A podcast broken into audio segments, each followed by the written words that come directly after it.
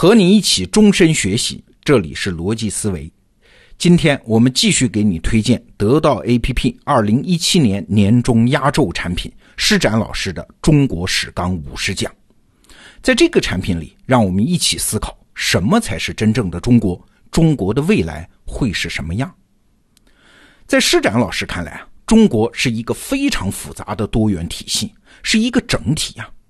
这个整体性不是我们现在讲的，在国家主权意义上，哪个哪个地方是中国不可分割的一部分啊？也不是说这些部分是连在一起的，所以是一个整体。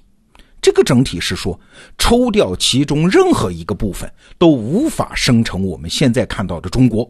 中原的文化样式、政治形态、经济特征是受到了其他部分的深刻影响的。但是。仅仅看到这一点，还是不能解释中国历史上的很多现象。所以啊，今天我们继续介绍施展老师的另外一个思想，就是中国的超大规模性。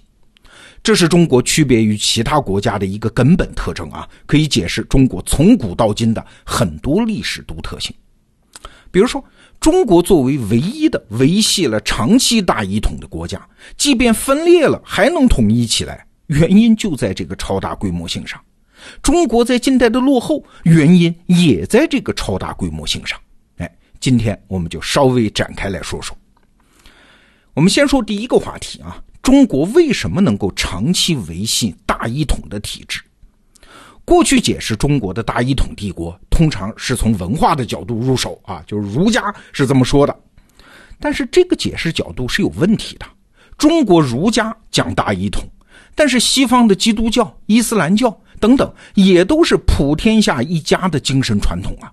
但是那两个文化圈怎么就没能保持住大一统呢？就拿欧洲来说啊，罗马帝国分裂之后就再没有统一起来。那么维持大一统的关键就不是文化因素了，那是啥呢？施展老师说是军事和财政逻辑。我们来看啊，一个帝国的中央政府它是不是强大？关键看他能不能够低成本的从社会上汲取财政资源，而财政资源是军事能力的基础啊。如果他能够低成本的大规模汲取，一旦超过某个门槛，中央政府就可以碾压任何区域性的反抗。中国和欧洲相比，就在这儿分了叉。中国的中原地区有着世界上最大的连续成片的农耕地区啊，人口财富的总量和汇聚规模，在古代世界堪称独一无二。而欧洲就不一样了，和中国相比，它地理破碎，人口密度小，结果呢，中国这边中央政府征税成本低嘛，税基的规模大嘛，地形结构有利于大规模作战，而不利于割据啊。而欧洲那边，我们再来看。中央政府征税的成本高啊，税基的规模小啊，地形结构又有利于割据，哎，所以中国这边维持大一统的难度就小，而欧洲的难度就大嘛。中国这边啊，自从秦朝之后，即便分裂了，也还是能回到大一统。从汉代到唐代，世家大族也就是地方性的力量，还能和中央掰掰手腕。但是宋代之后呢，中国社会就正式进入了一个叫古代平民社会的状态，地方上再也组织不起来任何成规模的力量来反抗中央了。所以宋代之后就再也没有长期的分裂时期，一个大一统帝国崩溃了，取代它的不是大分裂，而是另外一个大一统的帝国。而在欧洲那边，罗马帝国分裂之后就再也没能统一起来啊。个别强人短暂做到，比如说中世纪的查理曼大帝、近代的拿破仑和希特勒，但是也根本压制不住地区性的反抗力量，很快大一统就会瓦解掉。你看啊，中国的超大规模性在这中间是不是起到了非常大的作用？好，我们接着来聊第二个话题：中国在近代为什么会落后？哎，这个原因也跟中国的超大规模性相关。施展老师啊，就引用了美国加州学派的研究，并把它往前更进一步的进行了推演。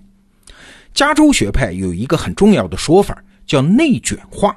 内是内外的内，卷是卷包袱的那个卷啊。所谓内卷化呢，就是指一种经济发展和技术水平自我锁死的低水平状态。那为啥中国会发生内卷化呢？哎，这和清朝中叶中国发生的人口大爆炸相关。在清朝之前啊，中国人口是很难超过一个亿啊，超过一个亿就会流民四起，天下大乱。但是清朝人口一直发展到四个亿才出事儿，那就是太平天国嘛，人口发展到了前所未有的超大规模。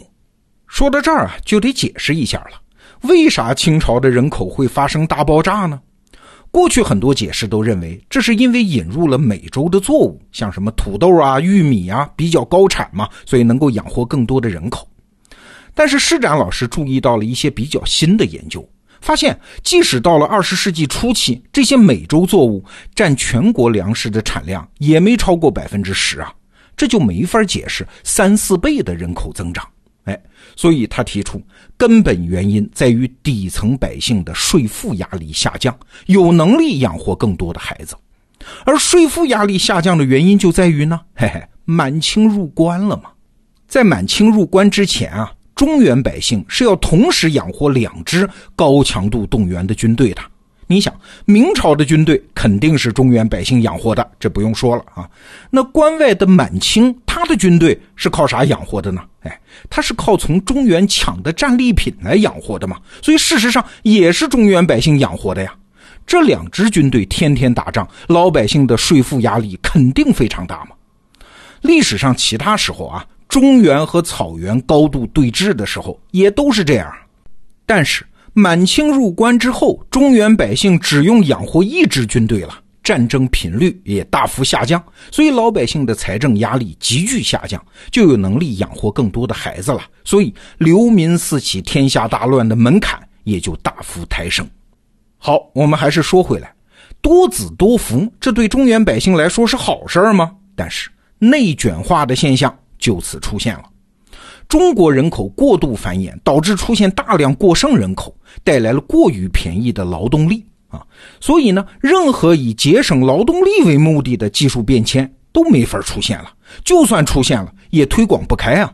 因为中国这会儿最不缺的就是劳动力啊！这技术还要帮忙节省劳动力，就完全没有意义吗？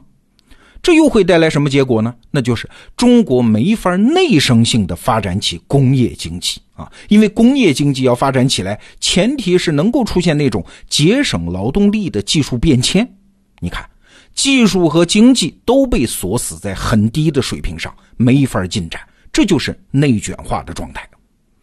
施展老师说啊，要想能够突破这样的困境，唯有从外部吸收新技术和新经济要素啊。否则，中国就不再有发展的可能性了。那新的技术和新的经济要素从哪儿来呢？哎，在当时只能来自于西方啊。在这个意义上说，西方的到来就是中国历史的内在需求了。否则，中国将把自己困死啊，然后就是王朝颠覆再来一回。西方的到来当然不会是和平的，但是大清在这个过程中也不全是屈辱史啊。他反倒是因为西方的到来而获得了一种新的自我保全的能力。看到这一点是非常重要的啊，因为我们要对中国的近代史重新理解。你想，中国的超大规模人口，只有在作为一个封闭的经济体的情况下，就是一八四零年之前的状态啊，才会导向内卷化的结果。但是，一旦加入到开放的世界经济体系，那我们的超大规模人口反倒会成为中国的竞争优势啊，因为比拼劳动力价格，谁也拼不过中国嘛。但是要想让这个优势真正释放出来，中国必须先完成自我的政治整合啊。那说到这儿，就快要接近施展老师这个产品的核心思想了。理解中国的未来，就要理解中国的过去啊。以前我们是把一八四零年以来的历史理解为中国的屈辱史和救亡史，但是在施展老师的思想体系里，这个问题是可以反过来看的。中国一百多年的革命史本质上是在完成什么？是在完成我们刚才说的那个自我政治整合，好把自己的超大规模性的优势投放到世界体系里去吗？那站在这个角度，施展老师对中国近代史的新理解，对革命史的新解释，都有一系列让人耳目一新的创建。所以，强烈推荐你订阅施展《中国史纲五十讲这个课程。好，我们明天接着聊。